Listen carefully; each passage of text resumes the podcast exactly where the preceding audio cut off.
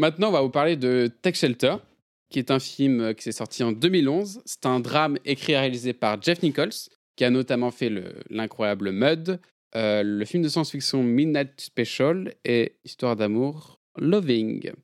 Donc c'est un film qui a un accueil critique presque unanimement positif. Il a eu notamment le Grand Prix de la semaine de critique à Cannes et un accueil du public aussi très positif.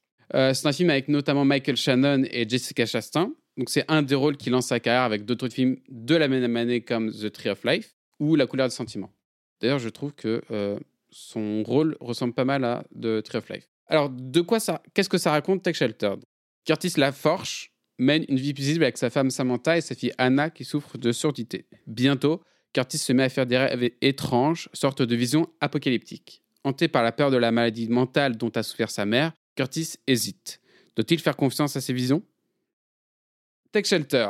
Euh, Tech Shelter, c'est un film déjà très très intéressant. Il est tellement intéressant que je pense qu'il devrait être étudié en école de cinéma. Voilà.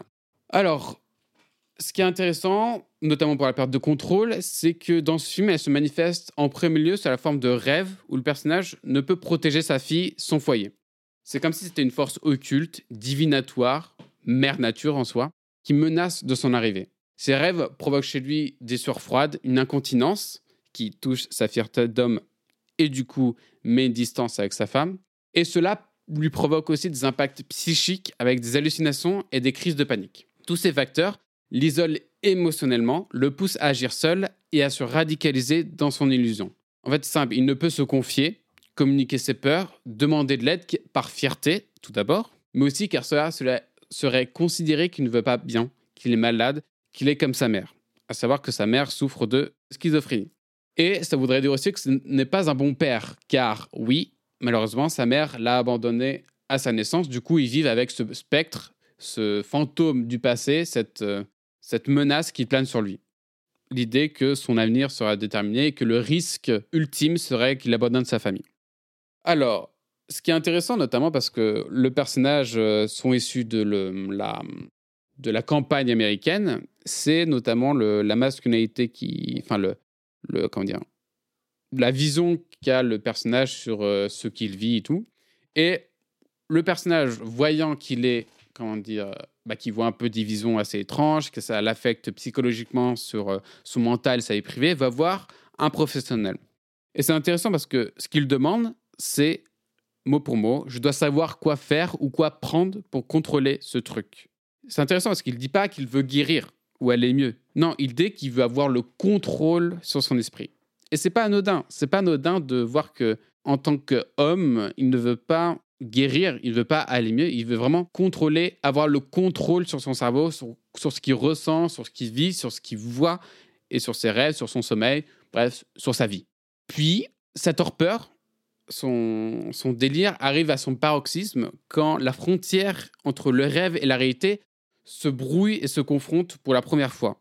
Cela se passe quand il raccompagne euh, sa femme et sa fille lors d'une soirée, je pense, je m'en souviens plus et il s'arrête au bord de la route pour lorsqu'il aperçoit un orage très violent au loin.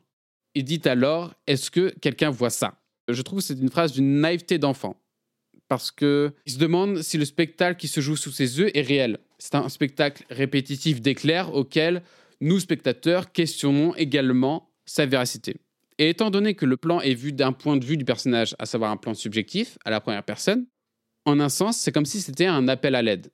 En un sens, c'est comme si il disait Est-ce que quelqu'un partage mon illusion? Puis, du coup, le personnage, il se retrouve, comment dire, à un moment donné du récit, pris dans les cordes. Puis vient un moment dans le récit où le personnage se retrouve acculé. Euh, il se retrouve acculé psychiquement, où ses illusions euh, sont de plus en plus fréquentes, avec un impact beaucoup plus présent dans sa vie personnelle, comme sa vie de couple et sa vie de père, sa vie au sein de sa communauté aussi. Et forcément, malgré sa fierté d'homme, de vouloir contrôler, de ne pas inquiéter sa famille, de vouloir contrôler sa vie, de, protéger les siens, il se retrouve à devoir rendre des comptes à sa femme. Et lors de ce, de ce passage, il dit quelque chose de très révélateur sur son ressenti par rapport à tout ce qu'il vit. Il dit ce n'est pas un rêve, c'est un sentiment. Il dit non, il dit ce n'est pas juste un rêve, c'est un sentiment. Et c'est un choix de mots assez intéressant, un sentiment, parce que c'est quelque chose qui reste, qui monopolise aussi bien le corps avec des physiques que l'esprit avec des cauchemars possibles, palpables dans la réalité. Donc c'est pas quelque chose que psychologique, mais c'est aussi quelque chose qui monopolise les cinq sens. Donc c'est intéressant parce que du coup, ça nous interroge aussi, nous spectateurs, à savoir est-ce que ce qu'il vit est réel Est-ce que même nous, en tant qu'être humain, ce qu'on vit est réel, sachant que tous nos sens, tout notre esprit nous dit que oui, mais que la logique, la raison nous dit le contraire? Et c'est très intéressant justement ça, la manière dont, euh, euh, le réalisateur euh, nous questionne sur la véracité de ce qu'on pense être évident ou ce qui ne l'est pas. Justement, pour revenir là-dessus, ce que je trouve intéressant, c'est le doute du coup qui est inséminé autant dans l'esprit du spectateur, mais qui en fait existe tout autant dans l'esprit des personnages, autant chez Curtis que chez les autres, enfin chez sa femme par exemple, ou euh, chez les euh, membres de la communauté. En fait, on se retrouve, on se retrouve face à une sorte de, de narrateur à qui on peut pas vraiment faire confiance.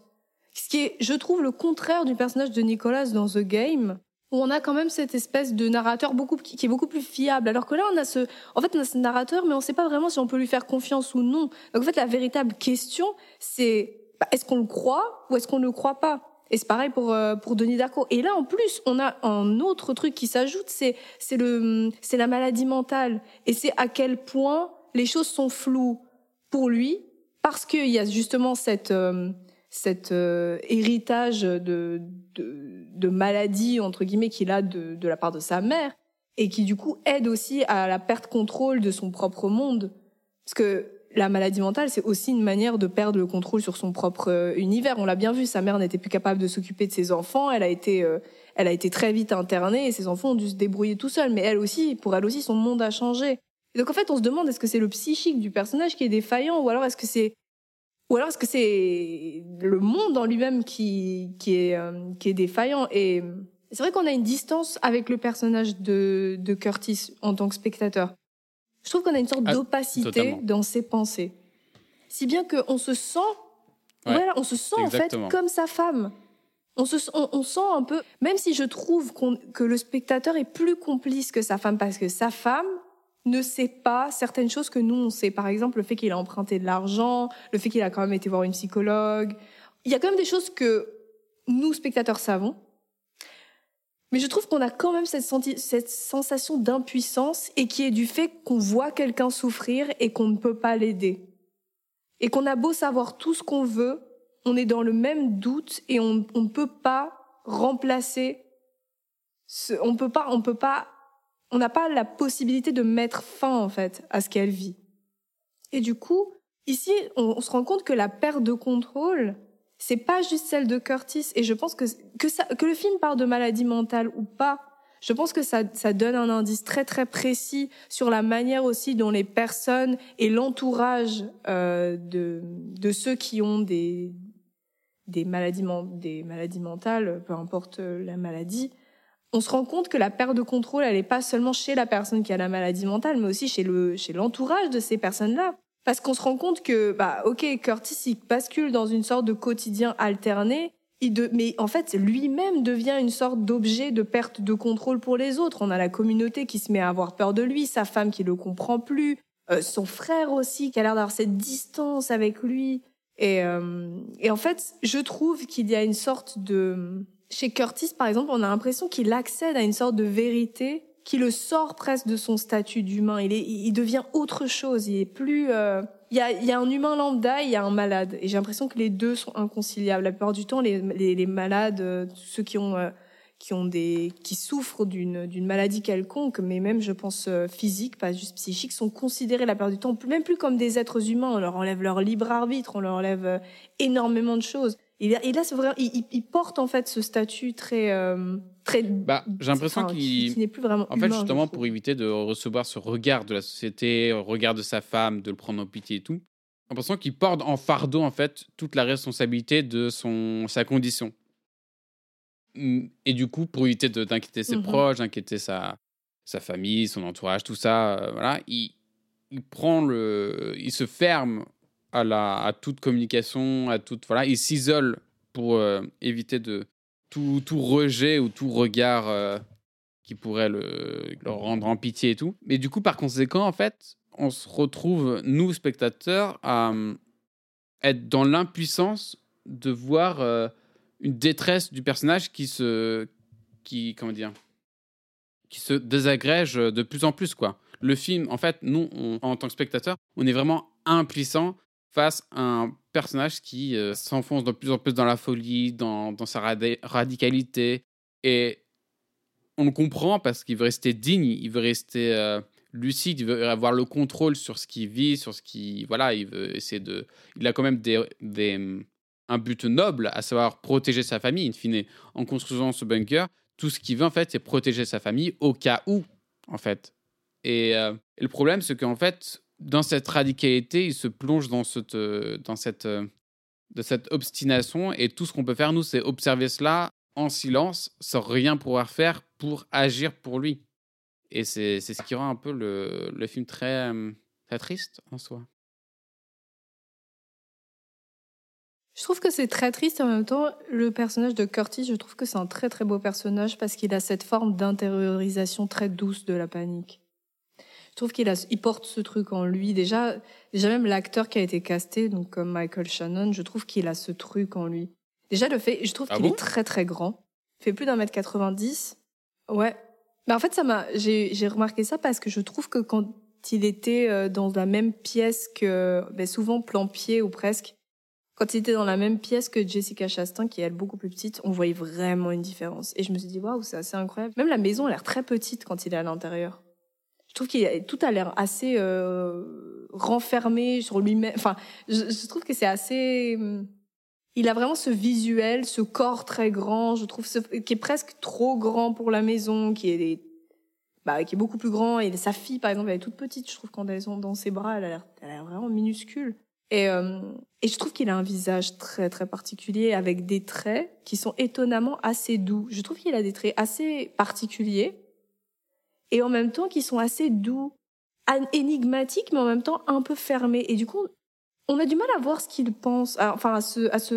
Euh, totalement. du mal à ses lire pensées, à voir dans ce son qu'il pense. Il est visage. toujours euh, fermé. Oui, voilà, c'est pas un visage monolithique parce que franchement, il joue très bien. Et... Mais c'est plus, oui, un... l'idée que euh, on Oui. on- on- finalement, on n'arrivera jamais à percer à jour ce personnage. On n'arrivera jamais à, à, à voir ce qu'il pense au Mhm. fond, ce qu'il ressent au fond. Il y aura toujours une partie de secret en lui. Mais pas de secret là ou je ne sais quoi, mais vraiment un, un truc qu'il veut garder pour lui-même. Et du coup, c'est une expression. Tout ce qui sort de lui, c'est une expression limite euh, très. euh, pas très sage, mais. euh, Enfin. ouais. Je a une- Exactement.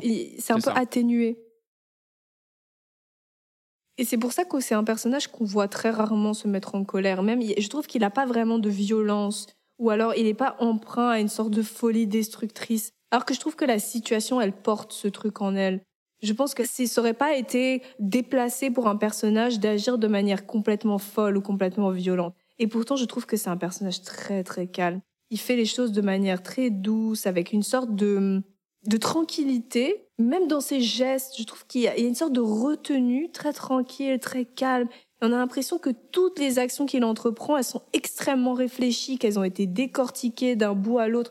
Comme si lui, au fond, il n'avait jamais vraiment douté. Moi, j'ai pas l'impression que c'est un personnage qui doute, alors qu'on voit et qu'on sent que scénaristiquement, euh, il a douté, où il y a eu des moments où il a été, il a été empreint de cette espèce de et si, et si c'était faux, et si j'étais fou? Et pourtant, j'ai pas l'impression qu'il doute quand je regarde, quand je le vois agir, j'ai pas vraiment l'impression.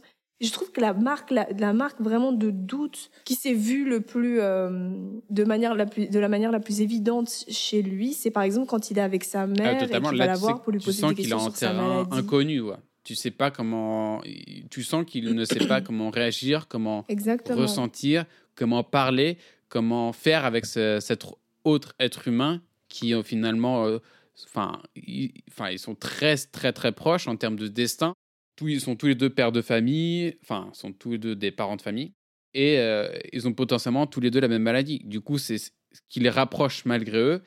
Pour autant, il y a une distance entre les deux absolument monumentale où finalement, moi j'avais l'impression de voir un petit garçon devant sa mère et ne savait, enfin, ne savant pas comment agir, comment réagir, comment, quel mot choisir. Et je trouvais ça très, très touchant. Mhm.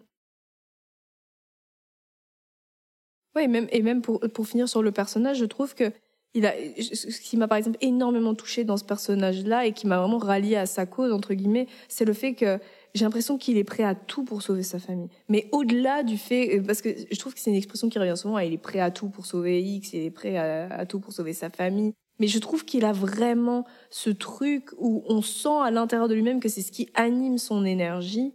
Et même, il est prêt à passer pour un fou, à dénigrer sa propre personne aux yeux, disons, de la communauté ou peut-être même aux yeux de sa femme et tout, mais pour les sauver, tellement il y a ce, il y a cette force qu'il a, euh, qu'il abrite en lui. C'est assez. Et je, trouve, que on a l'impression en fait que son traumatisme d'enfance de, enfin, d'un garçon qui a été abandonné par sa mère, ça l'a tellement marqué que ça a défini sa euh, définition de, de père. Et c'est pour ça notamment que moi, ça m'a beaucoup frappé que dans ses premières, enfin, presque dans toutes ses, euh, dans tous ses rêves, dans toutes ses hallucinations, c'est sa fille souvent qui est menacée par par l'environnement, par l'environnement extérieur, que ce soit aussi bien des gens que la météo, etc. Et bah, du coup, durant ses rêves, sa seule mission, c'est de protéger sa fille, protéger sa famille. Et c'est très, très parlant sur euh, comment dire enfin les rêves c'est très parlant sur l'inconscient d'un personnage sur qui il est et sur ce qu'il veut sur ce qu'il désire tout ça c'est très révélateur et justement là ça permet vraiment de surligner le fait que c'est un père qui est prêt à tout pour sauver sa fille, pour sa famille. Malheureusement, le personnage n'est pas tout en cam. il y a notamment un moment dans le film où il y a un gros pétage de câble. Euh, c'est notamment, là c'est compréhensible, où euh, il est vraiment pas au top de sa forme et il se confronte à une fête communautaire avec son quartier, avec ses amis. Là, en fait, bah, typiquement, il, pète un câble sous la pression d'un de ses amis qu'il a écarté pour éviter de le, le nuire d'une manière ou d'une autre. Et je trouve que dans cette salle polyvalente euh, municipale contenant une vingtaine de personnes, on a vraiment un aperçu de la société en fait. De la société, des regards qui peuvent être faits sur soi, sur la maladie mentale, sur euh, la différence, sur euh, l'inconnu, sur la différence. Et du coup, bah forcément, quand on a une telle attention, une telle, un tel jugement dans les réactions, dans les agissements, dans les comportements, forcément, le personnage se retrouve touché dans sa propre personne et il pète un câble. Et c'est triste en soi parce que son seul ancrage avec réalité, sa seule manière de toujours être saint d'esprit, c'est cette quête, cette mission divine. Mais le paradoxe de la situation, c'est que quand il parle, quand, il s'adresse à tout le monde pour faire taire les rumeurs, pour euh, mettre les points sur les i, en fait, quand on l'entend parler, il sonne comme un prophète il sonne comme un prophète religieux. Et c'est un paradoxe parce qu'en fait, pour lui, sa, quête, c'est pas limite une quête divine, mais pour lui, la quête, c'est son seul lien avec ce qui est tangible, ce qui est réel. Il les prévient, il tient eux en disant une tempête va arriver, mais tout ce qu'ils entendent, c'est un prophète qui est devenu fou et qui euh, n'est plus un de leurs proches. Et c'est très triste et c'est très révélateur de quel regard la société peut avoir sur des personnes différentes sur des personnes atteintes de maladies euh, mentales ou chez des personnes qui euh, sont dans une détresse d'une manière ou d'une autre. Pour ce que tu dis concernant la, le côté euh, très prophète de, de Curtis, bah, Justement, ce que je trouve intéressant, c'est qu'à la, à la dimension très terre à terre qu'on avait de The Game, ici, on, a, on entre dans une dimension beaucoup plus biblique et mythologique, avec entre autres beaucoup de références à l'Apocalypse, le jugement dernier, ou encore la mise à l'épreuve de Noé, par Dieu. Concrètement, c'est concrètement Noé, Noé genre. Exactement. Mais du coup, ce que je trouve super pertinent, c'est la manière dont est mis en scène euh, le, personnage dit élu ou maudit entre guillemets dans une sorte de modernité, dans, enfin, en gros, dans la modernité de la société actuelle. Donc, on a quand même cette notion de personnage qui est, là, j'ai envie de dire presque maudit, même si c'est dans un autre, enfin, dépend comment on le voit, ça peut être élu parce qu'on pense que on n'a pas la, la réponse, mais ça va probablement lui sauver la vie. Sauf que, en fait, on se rend bien compte que celui qui est doté de ces, visions-là est vu comme fou, autant par euh, le fait que il n'est pas pris au sérieux parce que sa mère est malade, mais aussi parce que je pense qu'il y a quelque chose de, de l'impossibilité même à croire en fait, un élément qui sort d'une rationalité ou de d'un disons d'un d'une habitude en fait. Et la plupart du temps, on, a, on cette pensée presque, ce ne sont que des rêves, ça peut pas être autre chose que des rêves. Et là, on se dit, je trouve que par exemple avec euh, avec son ami euh, Dewart, amie avec qui il travaille, on a presque une sorte de prophétie autoréalisatrice. La scène que tu évoques, celle de la communauté, euh, de la fête communautaire, on se dit au final, ok, mais alors, est-ce que pour, est-ce que pour finir, son ami Dewart ne se retourne pas contre lui parce que il a essayé de se détacher de lui d'une manière, euh, je suis pas sûre que ce soit la meilleure manière, enfin la, la, manière dont il a procédé est un peu sournoise, je trouve. Et du coup, on se demande, est-ce qu'en fait, il n'y a pas cette, cette sorte de dimension autoréalisatrice où en fait, son ami se retourne contre lui parce que lui a voulu, a voulu arrêter, entre guillemets, leur amitié parce qu'il l'avait vu dans des visions. Et là, par exemple, je trouve qu'on on, on sort un peu de cette, euh, de cette confiance qu'on pouvait avoir en Curtis parce qu'on se dit, ah, mais si ça se trouve, il est faux. Et même nous, en tant que spectateurs, on se dit, mais si ça se trouve, on est en train de soutenir un personnage ah, qui est dans sa Là, en fait, on arrive au point culminant du film, on se dit que le personnage est fou. Cependant, ceci est contredit. dans mes souvenirs, c'est la scène juste après. C'est assez révélateur, justement, parce que arrivé à ce sommet, arrive une scène où, comme, comme dans la Bible, une vision lui a été donnée, à savoir cette attaque des oiseaux où euh, il est sur la route, il serre sa fille entre ses bras, il est attaqué par des oiseaux, et qui du coup est annonciateur du cataclysme. Ce qui est intéressant, c'est que c'est un rêve qu'il fait en dormant, et c'est par ce rêve qu'il est ramené à la, réalité avec des sirènes de, de la vie de tempête. Donc pour c'est la seule fois en fait où son rêve qui est euh, très euh, enfin qui est très euh, biblique, enfin mythologique, qui n'a qui n'est aucune qui n'est pas ancré dans le réel. C'est la première fois qu'il est confronté et qui se réalise dans la réalité, avec ce réveil, où sa femme le réveille avec euh, les sirènes David Tempête, qui lui dit Ok, maintenant on va dans le bunker. Et du coup, là on se dit Ok, bah finalement, euh, il est pas fou, mec c'est un visionnaire, il va dans le bunker. Problème, arrive le, la séquence dans le bunker, qui est, je trouve, assez incroyable. Qui est assez incroyable parce que c'est révélateur de beaucoup de choses. Ce qui se joue ici, c'est le sort de Curtis. Ainsi, quand il dit à sa femme qu'il ne peut pas ouvrir le bunker, quand tout est fini, la, soirée est passée, que il dit à sa femme Je ne peux pas ouvrir le bunker. Il le dit car c'est son seul moyen de garder le contrôle sur ce qu'il ressent. Car dans sa folie, tout ce qui lui restait, c'est cette quête de sauver sa famille. Donc si il ouvre ce bunker et qu'il ne s'est rien passé, ou, qui, ou si rien ne, s'était réalisé, si le monde n'est pas en, apocalypse, eh ben ça voudrait dire qu'il est fou. Et elle, au contraire, ce qui est intéressant, c'est qu'elle dit que pour qu'il reprenne le contrôle de sa vie, de son esprit, il faut qu'il ouvre cette porte de, ce bunker.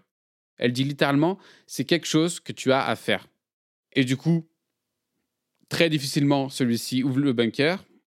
Et le film nous offre cette magnifique image où le personnage sort enfin de son abri. Une sortie aussi bien de l'obscurité vers la lumière, du rêve à la réalité et de la folie à la raison. Car oui, on se, rend compte assez vite que bah, c'était une petite alerte où il n'y a que quelques branchages euh, sur le sol, mais que ce n'était pas l'apocalypse annoncé par Curtis. Je trouve qu'il y a quelque chose de très beau parce que tu dis que c'est le, en fait, c'est le fait qu'il se confronte avant de sortir du bunker, c'est le fait qu'il se confronte en fait à la réalité. Moi, j'ai l'impression que c'est, ça sonne vraiment son instant de vérité et que ça sonne son instant, de, son instant de vérité, autant pour lui que nous en tant que spectateurs. Parce que nous, tout le long, on a été dans le même bateau que lui. Et en fait, moi personnellement, je peux pas parler au nom de tout le monde, mais moi personnellement, je me suis mis à croire ce qu'il disait. Je le croyais parce que je trouve que ce personnage il avait ce truc de cette espèce de force interne qui me qui me donnait envie de lui faire confiance. Il arrivait à faire les choses avec une telle euh, certitude que moi ça me donnait envie de le croire. Et du coup, j'ai j'ai vécu cet instant de vérité aussi puissamment que lui parce que si lui en tant que personnage, il est fou, moi autant que autant que dupliqué du personnage, euh, ok sur mon siège, mais euh, je, je vis quand même par l'intermédiaire de ce personnage-là, ça voudrait dire que moi aussi je suis folle, d'une certaine façon. Mm. Et, Et je c'est trouvais ça aussi. extrêmement puissant comme C'est ça. effrayant. Puis vient la fin. Ah oui, ah oui. La fin où on nous fait penser que finalement, le personnage est réduit à un déterminisme. Une destinée auquel il ne peut échapper, à savoir l'internement et avec le, le suivi par un psychiatre, euh, finalement, un destin très similaire à sa mère. Mais le film ne s'arrête pas là. En fait, le film nous offre une autre fin qui est beaucoup plus trouble, beaucoup plus biblique, comme si ceci avait finalement un sens, comme si tout ce que nous avons vécu, c'était mené à ce moment précis. Là où le personnage avait renoncé, les événements qui s'offrent à lui, à savoir euh, un apocalypse de trois tornades, une pluie d'huile de moteur euh, qui s'offre à lui, tout cela le replonge dans cette torpeur. Mais cette fois-ci, il a le contrôle sur ce qu'il ressent. Cette fois-ci, il a toutes les cartes disponibles en lui pour affronter la situation. C'est comme si, en fait, euh, c'est comme si, si je peux prendre une métaphore, ce moment précis, c'était euh, comme si le personnage était au sommet d'une montagne et que tout le film, c'était un personnage qui euh, essayait de gravir cette montagne avec des échecs, des réussites, des doutes, des interrogations. Et que maintenant, en fait, il avait une force d'esprit capable de monter, de gravir cette montagne et d'affronter tous les, tous les défis. Du coup, maintenant, c'est un personnage qui est calme, serein, prêt à faire face à tout ce qui se profile à l'horizon et notamment réussir sa mission, à savoir protéger sa famille face à l'apocalypse qui se présente à lui. Parce que je trouve qu'il y a quand même une forme d'acceptation et à mon avis, c'est aussi pour ça qu'il arrive aussi bien à s'en sortir. Quand on arrive à la fin et qu'il est en train de jouer avec sa fille, il sait qu'à la fin de ces vacances-là, il va très très très très probablement être interné. Et je trouve qu'il y a vraiment cette acceptation en fait de son entre guillemets destin, mais qu'il y a aussi cette acceptation du fait que potentiellement il était fou et qu'il y a cette séparation totale avec l'ego. Et je pense que c'est pour ça qu'il est capable à ce moment-là d'avoir cette euh, cette tranquillité qu'il avait peut-être pas avant et qu'il renonce aussi complètement au contrôle. Oui, il est dans un accepte- enfin, oui, lâcher prise parce qu'il sait que Qu'il est potentiellement malade et tout, et qu'il va sonner, il sait que, enfin, ce qui est bien pour sa famille, enfin, il a, il a toutes les données pour qu'il euh, il arrête de se battre pour rien et qu'il pense juste au bien-être euh, de soi-même et de sa famille. Mhm. Mais je reviens sur quelque chose. Euh, je trouve quand même que le film fait le pari assez risqué d'aller vers des faits aux aspects plutôt mythologiques ou bibliques. Mais pourtant, on reste dans un esprit qui, je trouve, est très typique du film indépendant, avec une sorte de simplicité qui lui est vraiment inhérente. Par exemple, les personnages sont très simples, ils ont une vie modeste, qui concorde parfaitement avec l'esprit assez minimaliste du film. Euh, même, je trouve, dans la musique, on a peu d'instruments, on a des lignes mélodiques qui sont assez simples, des violons par moments qui viennent apporter quelque chose de plus, euh, de plus organique. Les décors, on va, on est en vrai décor extérieur avec des récurrences de lieux. On a presque l'impression d'un huis clos par moment dans la maison. On a une lumière qui est très naturaliste, qui est réaliste, avec des dialogues qui s'économisent, qui sont peu nombreux mais qui sont extrêmement efficaces. Et tout ça nous permet de nous ancrer très facilement dans le monde simple en fait de Curtis et de comprendre comment ces visions viennent perturber et créer de la complexité dans cet univers. Et ça, on arrive à le faire sans tomber dans des espèces de fioritures qui nous auraient empêché, à mon avis, de nous concentrer vraiment sur l'impact émotionnel et relationnel de la thématique du film. Donc là, on a un univers qui est extrêmement sensoriel au final. Et même si on a des rêves qui sont étranges, enfin, si on a des qui sont étranges euh, ou qui sont plutôt euh, des sortes de visions mythologiques, on reste quand même dans un, dans un domaine du probable, j'ai envie de dire.